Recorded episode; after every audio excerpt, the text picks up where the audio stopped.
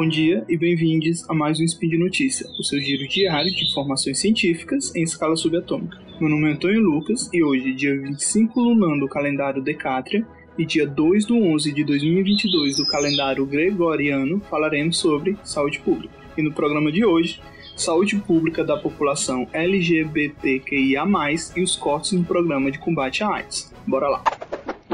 Speed Notícias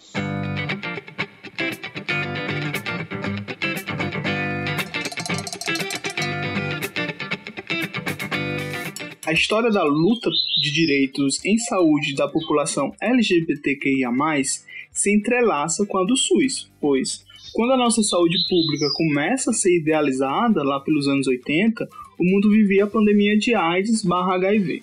É, antes de seguir a história, é importante só pontuar, pois muita gente confunde, tá?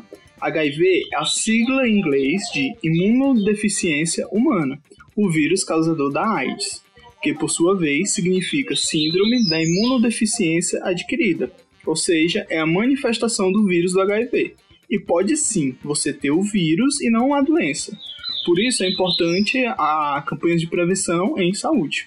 Quando a pandemia da HIV chegou no Brasil, é, nos anos 80, até aquele momento a comunidade gay estava em conflito com a comunidade científica, pois dentro do meio médico se entendia a homossexualidade era uma doença. Daí vem o termo homossexualismo, uma expressão que já não é mais usada, tá?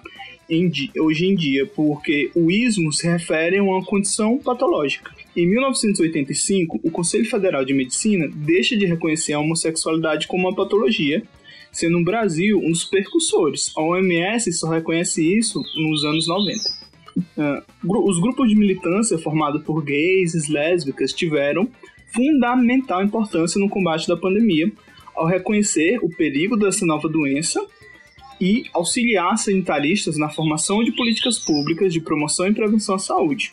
Chegamos então em 1988, na oitava Conferência Nacional de Saúde, onde o SUS se estruturou, tendo como algum de seus principais pilares a universalidade, que garante a todo cidadão em território brasileiro o direito ao acesso à saúde e a equidade, que entende que os indivíduos têm características únicas e por isso o seu atendimento deve levar isso em consideração. Com o passar dos anos, muitos dos preconceitos em torno ao HIV foram combatidos, inclusive de que era uma doença que atingia exclusivamente pessoas gays, o que não é verdade qualquer pessoa sexualmente ativa pode estar suscetível a adquirir essa doença, sendo o meio sexual apenas uma das formas de pegá-la. No combate ao HIV, o Brasil também foi percussor ao oferecer tratamento gratuito a toda a população em território brasileiro. A Lei Federal 9.313 de 1996. Em 2001, o Brasil entra na luta pela quebra de patentes de medicamentos do tratamento do HIV, que mesmo não tendo sucesso, conseguiu uma queda considerável de preço. Para além das questões da HIV, o nosso sistema único de saúde reconhece que pessoas que se LGBTQIA+, é um determinante social de saúde e que para isso ser combatido precisa de, da participação da, da, dessa comunidade dentro do SUS em conselhos de saúde, conferências, reconhecimento da identidade de gênero e de orientação sexual nos formulários, prontuários e no sistema de informação em saúde.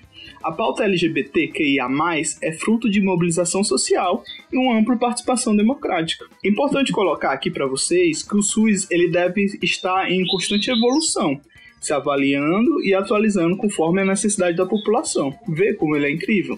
Trazendo isso para o programa, para a pauta do programa de hoje, no ano de 2011 teve o Plano Operativo de Política Nacional da População LGBT, que era entre 2012 e 2015, tendo como objetivo, é, até o ano de 2015, a evolução em, pato, em pautas para garantir o acesso à integralidade da saúde para a população LGBT e mais, incluindo aí a, educação permanente de profissionais é, e da população, ações de promoção e vigilância em saúde para esse público específico e monitoramento e monitoramento e avaliação dessas ações. O objetivo desse plano era, em 2016, fazer uma nova avaliação e elaborar novas melhorias no, no sistema de saúde para essa população. É, mas o, o, que aconteceu em 2016, né? Após o impeachment da presidente Dilma, Michel Temer colocou em voga o teto de gastos, que limita inclusive os gastos na saúde pública.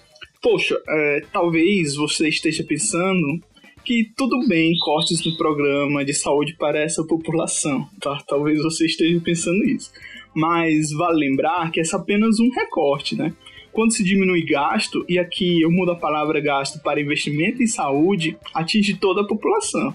Por exemplo, hoje temos o, o sucateamento da atenção primária, hoje existe uma diminuição das taxas de vacinação, que coloca o Brasil de volta a ter epidemia de doenças já erradicadas, como sarampo.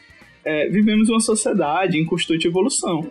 E mesmo que você concorde ou não goste, a população LGBTQIA está entre nós e é papel da sociedade incluí-las da melhor forma possível, né? No caso específico do programa de hoje, que tem acesso aos serviços de saúde sem que sofra discriminação.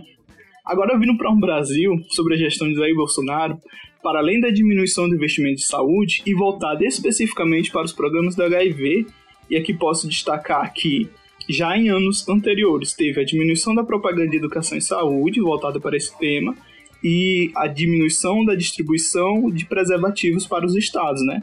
Que é uma ferramenta fundamental para a prevenção dessa doença. Houve agora, em 2022, para a manutenção do orçamento secreto, inúmeros cortes na saúde.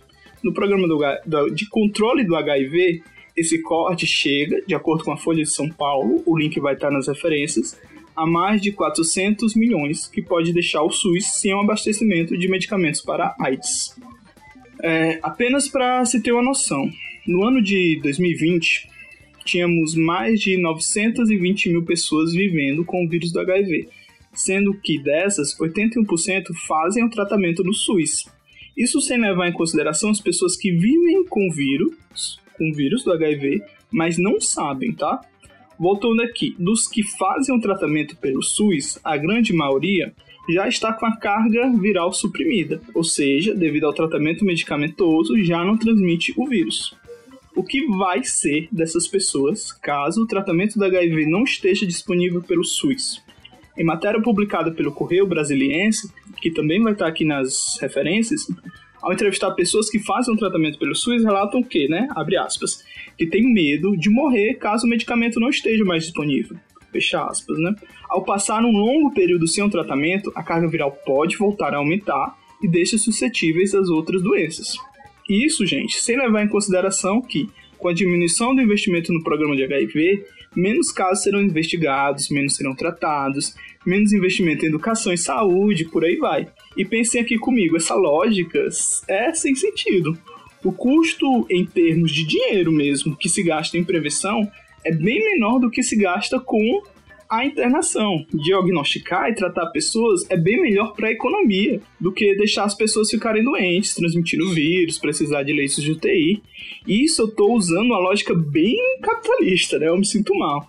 As pessoas têm o direito de usufruir da sua saúde e vida pelo Estado, e o Estado tem que fornecer essa segurança. O direito à saúde no Brasil é previsto por lei, beleza? Eu tô gravando esse programa antes das eleições. e espero que o governo, que nega a ciência e a saúde, tenha sido derrotado. É importante trazer esse tema à tona agora para lembrar que, dire... que, dire... que os direitos não nos são dados e sim conquistados. O SUS é uma revolução e só meio por mobilização social ele vai resistir espero que esteja um pouco melhor de esperança quando esse programa for ao ar. E por hoje é isso.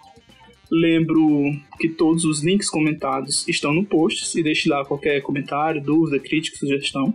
Lembro ainda que esse podcast é possível acontecer por conta do seu apoio no patronato do SciCast, Patreon, Padrim e PicPay. Um grande abraço, bebam água, defenda o SUS e até amanhã.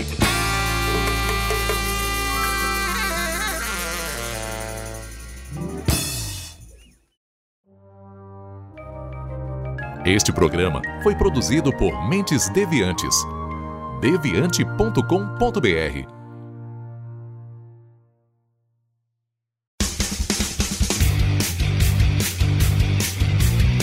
Cortes, edição de podcast.